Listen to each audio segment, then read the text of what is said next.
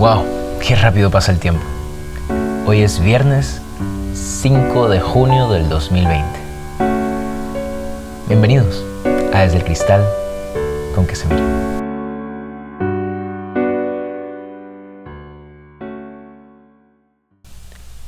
Hace años, en una clase de español, cuando estaba en el colegio, me hicieron leer un libro para una charla.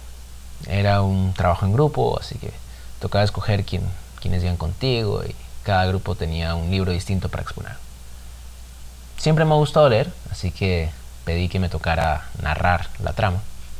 Pues por lo que tuve que prestar aún más atención al libro y bueno, al final se convirtió en mi libro favorito.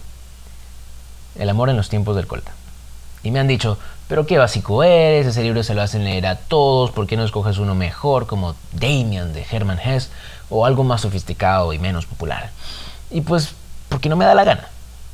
No solamente eso. La manera de escribir de García Márquez es sencilla y sumamente atinada a sus historias. Además, la trama me cautivó enseguida, sin contar el feeling cuando lees que dice palabras sucias. Si no has leído la novela o visto la película, te hago un resumen. Florentino Ariza es un chico de trasfondo humilde. Tuvo durante su juventud una especie de amor prohibido con Fermina Daza, una chica de familia muy adinerada y respetada en la sociedad, de esas que sus papás la quisieron tener y la planearon y eso. Obviamente su padre se va a oponer a su romance con Florentino, quien es un romántico empedernido. O sea, el men se paraba en una colina cerca de la ventana de Fermina y tocaba su violín para ver si de casualidad el viento se hacía a su favor y ella alcanzaba a escucharlo. A Fermina sus padres la convencen de que Florentino jamás va a poder hacerla feliz ni brindarle la vida que ella se merece. Así que lo rechaza y se casa con Juvenal, un doctor que pues sí encaja con su estatus social. Florentino, al darse cuenta de que su amor se vuelve cada vez más imposible, decide alejarse. Se dice que entre prostitutas mujeres casadas y aventuras de una noche, Florentino tuvo 622 amantes. Pero, aunque no se las envió, en todo ese tiempo nunca dejó de escribirle cartas y poemas a Fermina. La trama busca mostrar su educación sentimental, cómo jamás fue capaz de conectar con nadie y que a pesar del éxito que pudo haber tenido, nunca encontró a alguien como la mujer que decidió casarse con otro. Pero eso no queda ahí. La historia muestra cómo todo este proceso hace que el amor de Florentino madure. Con el tiempo y en un accidente, muere el esposo de Fermina y Florentino regresa a intentar conquistar nuevamente a la mujer de la que ha estado enamorado toda su vida. La convence de que vayan en un viaje por el río Magdalena, un largo paseo en bote.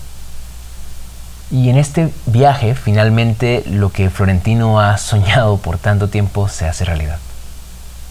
Cuando ya van llegando a la ciudad, enarbolan una bandera amarilla en señal de que no tienen pasajeros con cólera para que les permitan entrar pero las autoridades de, de salud de la ciudad les dicen que necesitan eh, pasar por una inspección que va a tardar y que por favor esperen en las afueras. Florentino aprovecha la oportunidad para alargar el tiempo con su amada, ya que ambos saben que cuando se bajen no van a seguir estando juntos como lo estuvieron en el viaje.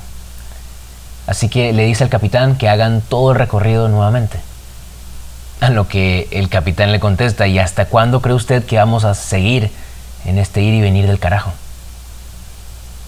Florentino mira a Fermina y se da cuenta que la respuesta la tenía preparada desde hace 53 años, 7 meses y 11 días, con todas sus noches. Y dice, toda la vida. He escuchado mil veces esa frase que dice, Deja que todo fluya, no fuerces las cosas, si son para ti lo serán aunque te quites y si no, pues no lo van a hacer aunque te pongas. Y suena bien, de verdad que sí. Como que el destino hará que las cosas que tengan que suceder sucedan y ya. Pero ahí es donde me choca un poco. ¿Qué tal si no es tan simple como suena? Creas en el destino o no, honestamente no puedes quedarte sentado esperando a ver si es que las cosas se dan. Si quieres lograr algo, tienes que ir, enfrentarte al problema, dar lo mejor de ti hasta que lo logres. No hay seguridad de que lo vas a hacer, pero creo que mucho peor que fracasar es ni siquiera intentarlo.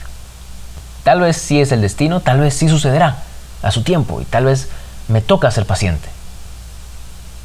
Pero tengo que poner de mi parte, si no, no va a pasar nada. ¿No crees?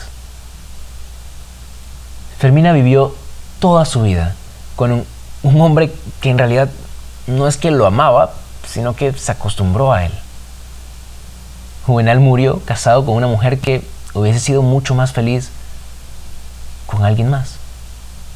Imagina estar con alguien que por más que te ame no es al 100 tuyo, porque en el fondo siempre va a amar a otra persona. Eso me parece sumamente triste e injusto para ambos. No estoy diciendo que hay que tirarse de una y no ser paciente, porque a veces, como en el caso de Florentino, el tiempo es lo que te hace madurar y entender las cosas mejor. A veces es como dice Paul McCartney, let it be. Deja que las cosas sigan su rumbo. Al final habrá una solución. Quizás si Florentino no hubiera esperado todos esos años, la historia sería distinta. Pero uno también tiene que poner de su parte. ¿Me explico? Hace falta un poco de ambos. Saber esperar pacientemente que llegue el momento, pero también saber aprovechar la oportunidad para actuar. A mí me cuesta un montón ser paciente y dejar que las cosas fluyan. Ahí va tu pendejo a hablar antes de tiempo y forzar las cosas. Supongo que es algo en lo que tengo que trabajar. Al fin y al cabo, uno tiene que madurar. Y como dice Cerati, tengo tiempo para saber si lo que sueño concluye en algo. Este fue el octavo episodio. Si te gustó, déjame saber. Compártelo en tus redes. Puedes seguir este podcast en Spotify y Apple Podcasts. También próximamente lo estaré subiendo a YouTube para quienes no tengan cuenta en estas otras plataformas. Como siempre, muchísimas gracias por escucharme. Yo soy Bruno Padilla y esto fue Desde el Cristal con que se mire.